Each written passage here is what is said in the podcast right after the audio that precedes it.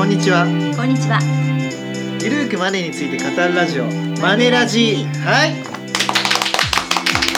14回目とい。うことで、はい。ちょっと長寿番組になってきました、続きましたね。したね。14回ね。はい。はい。えーこの番組はゆるーくマネーについて語るラジオマネラジとい。うことで、まあ、ちょっとしたことからですね深い話まで気軽にですね話す感覚で、まあ、ゆるーくお金や人生について語ろうじゃないかというポッドキャストですはい。でまあ通勤中とか、まあ、休息中、まあ、寝る前とか、まあ、あの本当 YouTube で目が疲れたっていう時にですね まあこのラジオでちょっと癒し癒しを得られるか分かんないですけど も。ゆるーく聞けるラジオでますあそうですからね。えね。え気軽に聞ける番組になればなと思はいっております。ははいい。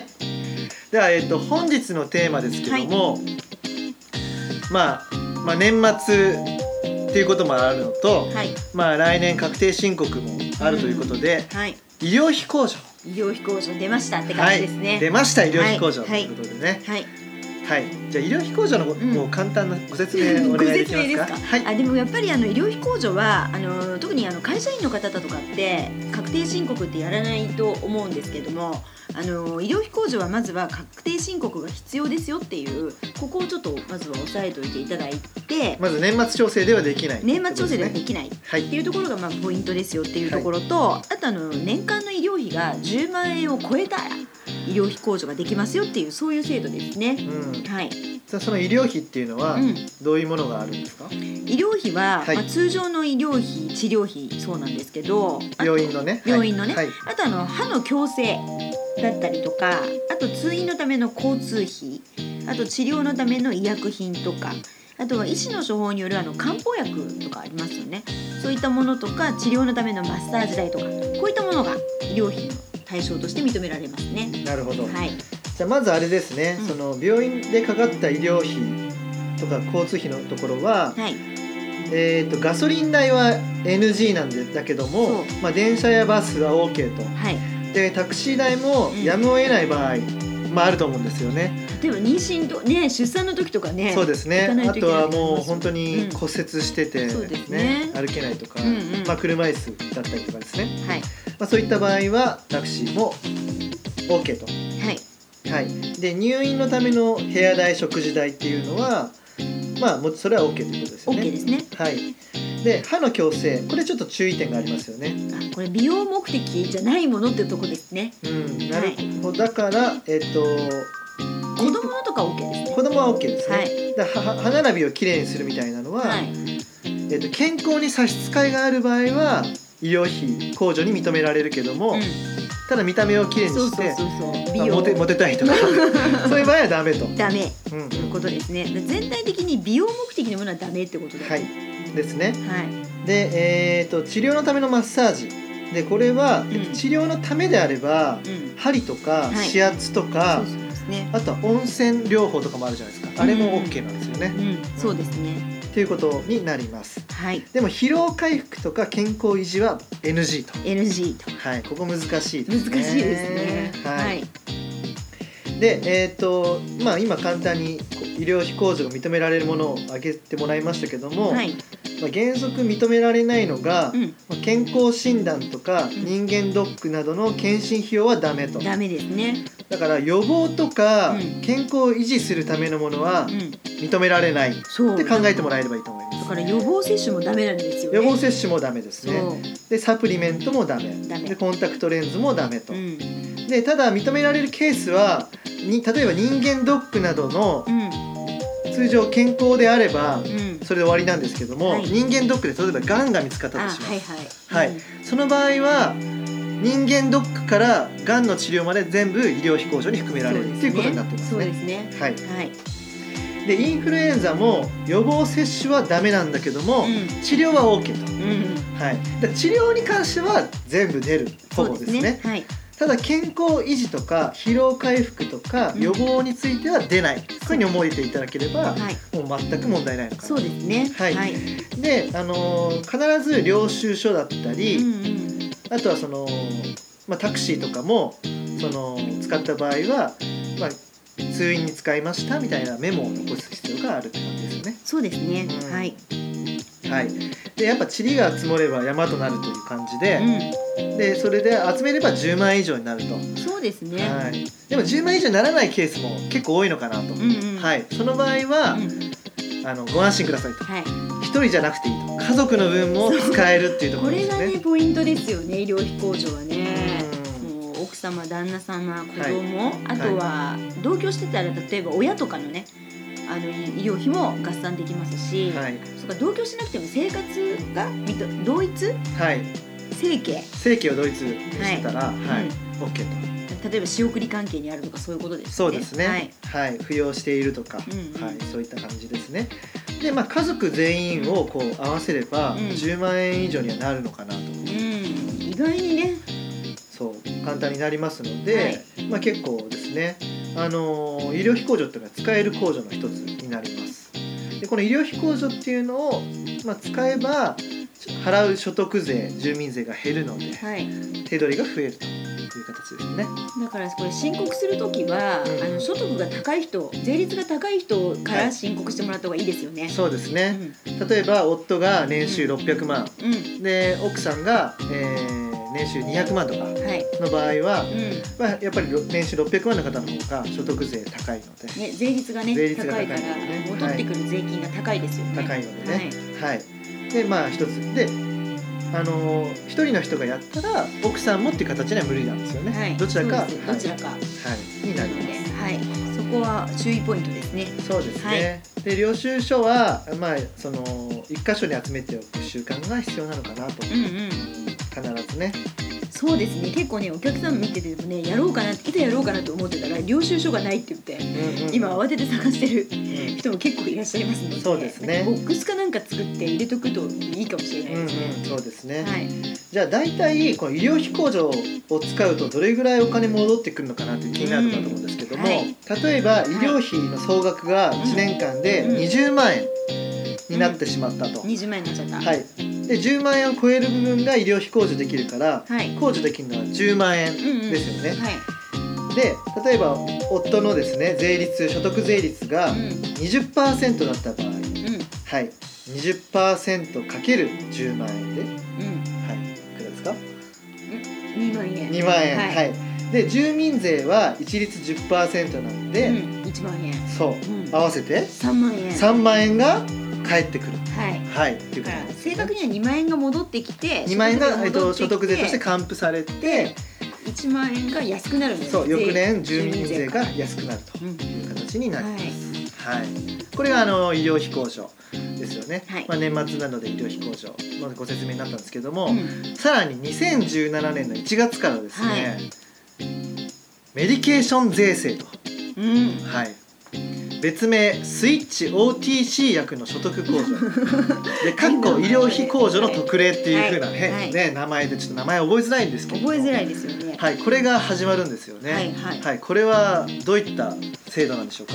これはですねスイッチ OTC って名前難しいんですけど例えば医療用医薬品から転換された市販薬の購入代金が1万2000円を超えると所得控除が適用になる制度ってことなんですけど、は例えばガスター10とか。ガスターテンとか、10とかロキソあニンとか、とロキソニンとか。あとなんだっけ？エスタック。エスタックとかですね。そういったものですよね。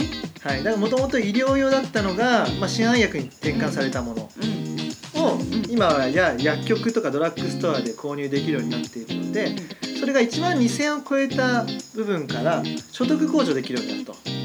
はい、ただ上限が決まっていて、はい。上限は最高8万8000円まで、はい。はい、ふうになっています。うんうんでスイッチ OTC の OTC って何？っていうのだとオーバーザカウンターと、うんうんうん。はい、日本語に訳すと店頭っていう意味なんですけど、うん。まあ、店頭その店頭で買える医薬品うん。が、まあ、控除できますよと、うん。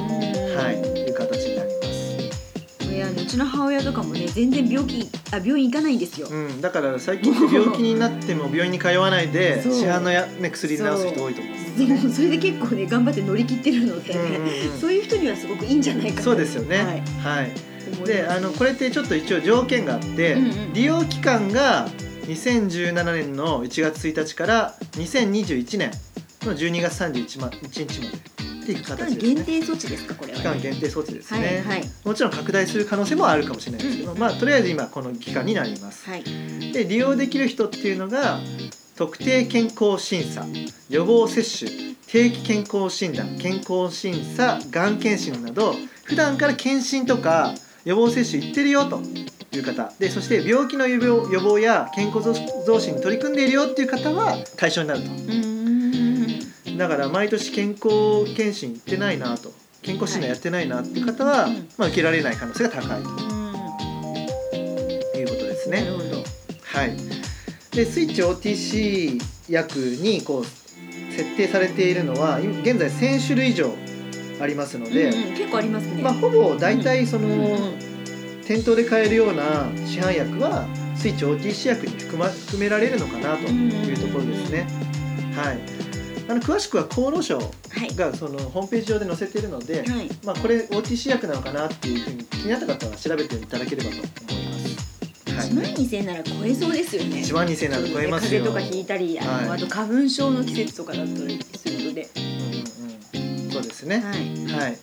で、じゃあえっと医療費控除とスイッチ OTC 薬これダブルで利用できるの？っていうふうになると思うんですけど、うん。じゃあそこの注意点をお願いします。それはね、はい。残念ながらせどちらかしかできないんですね。うん、適用することはできないと。うん、なので、まあ、確定申告をするにあたって1年分のスイッチ OTC 薬と医療費の支出をそれぞれ計算してどちらで申告するのがお得なのかを計算してみるといいと思いますってことですね。はい。はい、なるほど。うん、じゃあ例えばちょっと数値例を出しますと、はい、えーっと1年間に、えーじゃあ1年間の医療費スイッチ OTC の医薬品を除いて12万円かかったと。はい、はい。うんいった場合。はい、でスイッチ OTC の医薬品が1万2000円うん、の場合ですね、はい。で合わせると1年間の総医療費っていうのは13万2000円になります、はい、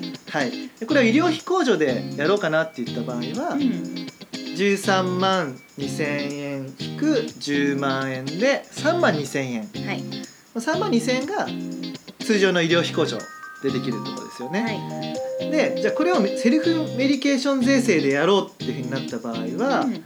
セルフメディケーション税制っていうのはスイッチ OTC, OTC 薬の総額はい、かかった総額引く1万2000円。はい、なのでこの例では1万2000円引く1万2000円で0円と所得控除できない。うん、うん、だからうん。これは通常の医療費控除の方に合わせてうん。申請した方がお得ですよっていうふうになります、そうですね。はい。うん。じゃあ仮にですね病院には行かないで、はい。スイッチ OTC 薬の方が5万円になると。5万円になった場合は、はい。通常の医療費控除では10万円超えてないからうん、これ申請しても意味がないですようん、うね、ん、そうですね。はい、でもセルフメディケーション税制の方ははい、5万円から1万2000円を引くからうん。3万8000円。うん、うん、所得控除できるようになる、うん、はい、っていうことなので、こういった形でですねどちらで、まあ、せんあの申請したらおあのお金戻ってくるかなっていうのを計算していただいてかうん、らうん、申請した方がいいですよというところですね。そうですね。はい。はい、これがまあ2017年1月1日からということで、はい、もう必ずですねあの、まあ、1万2000円を超えることなんて多分あると思いますので、うん家族全員だったらね、はい、あの領収書は、まあ、てあのどこか一角にですねボックスを決めておいて。はい、医療費控除ができる領収書ボックスみたいなのを作っていただいて、はいそこに集めていただければなと思います。はい。はい。どうですか？何か他に補足するところとかはありますか？そうですね。だけどやっぱり医療費控除のところでやっぱ認められるか認められないかっていうね。そこをまあ多分判断つかない場合もうん。うん。あるとは思うんですけど、んここは難しいところですけどね。うんそうですね。まあね。意外にあの、入れ込んじゃってる人は入れ込んじゃってるし、こういうこと言っちゃいけないけうんそうですね。ど。はい。はい。あとはあれですかね。社会保険から出る給付金ってかあるじゃないですか。はいはいはい。社会保険から出る給付金だったりあと生命保険から出る給付金ですよね。えっと生命保険はまあ、はい。ちょっと置いといてまず社会保険のやつでは、うん。あはいはい。出産手当金とか。はい。あと育児休業給付金。はい。あと、えー傷病手当金。はい。これなん年後は医療費から差し引く必要ないっていうことですか？そうです。はい。はい。なんてことですか？って逆に聞きました今。こうい。う ことですね。はい、そうです。あのなのでそこはあの通常ですね医療費控除の計算式を正確に言うとかかった医療費かあらそうですね。はい、うん、保険金はい、など出たものうを除いたものから10万円んうん。引いてはい。もう一度言いますね。だから総額の医療費があってはい。そこからマイナス民間の給付金が出た場合の生命保険生命保険の給付金があって、そこからマイナス10万円。で残った金額が所得控除できるとはい。いうことなんですよね。はい。でこの給付金っていうのはもう保険会社民間の保険会社から出るような、まあ、手術給付金とか、医療保険とかね、はい、入院給付金とかそういうものですね。でこの中に今言ったのは社会保険からの給付金のうち出産手当金とか育児休業給付金傷病手当金などはあの減らさなくていいですよというところになります。はい。大丈夫ですかね？はいはい。その他は補足事項とかありますか？大丈夫ですか大丈夫ですか？はいはい。というわけでですね、あのぜひこの医療費控除活用と。あと来年から始まる、まあ、メディケーション税制で、えっと別名スイッチ OTC 薬の所得控除をぜひですね活用して、まあ、税金を減らしてまあプチリッチになっていただければなと はい思います。はいはい、というわけで今日もお時間が来てしまいましたので、ははいい、こんなところで、ははいい終了したいと思います。はい。頼藤大樹と高山和恵がお送りしました。はい、またねまたね See you それではここで、えー最新刊のお話をさせていただきます、はい、えー近在からですね発売になりました、えー私と、えー代表の頼藤による、えー協調なんですけれどもやってみたらこんなにお得税制優遇の美味しいいただき方という本を出版いたしました。近在から。はい近在から出させていただいたんですけれども、はい。まあ、この本はですね、まあ、本当にまさにに今えー話題になっているふるさと納税とそれから個人型確定拠出年金あのうん。イデコという愛称がなってるんですけども、まあ、それとあと NISA ですね。の三大優遇税制を、えー取り上げた本になっております。で今やっぱりあの投資の話ねあの前をさせていただいたんですけれどもなかなか投資でこう成果を出してお金を増やすというのは非常に難しいかなと思うので初心者の方こそ税金をこう節税しながらうまくお金を増やしていくっていうそういう方法を実践していただきたいなということでこの本をね出させていただきました。はい、でこれねあの売りはですねなんと500円と。ほワンコインで。う、税込み。はい、はい。税込みで500円でていただいておりましてでかつこれ表紙がこれちょっと自慢なんですけれども今をときめくですねあの女性誌のえイラストで非常に活躍しているあの平松さんだっけ？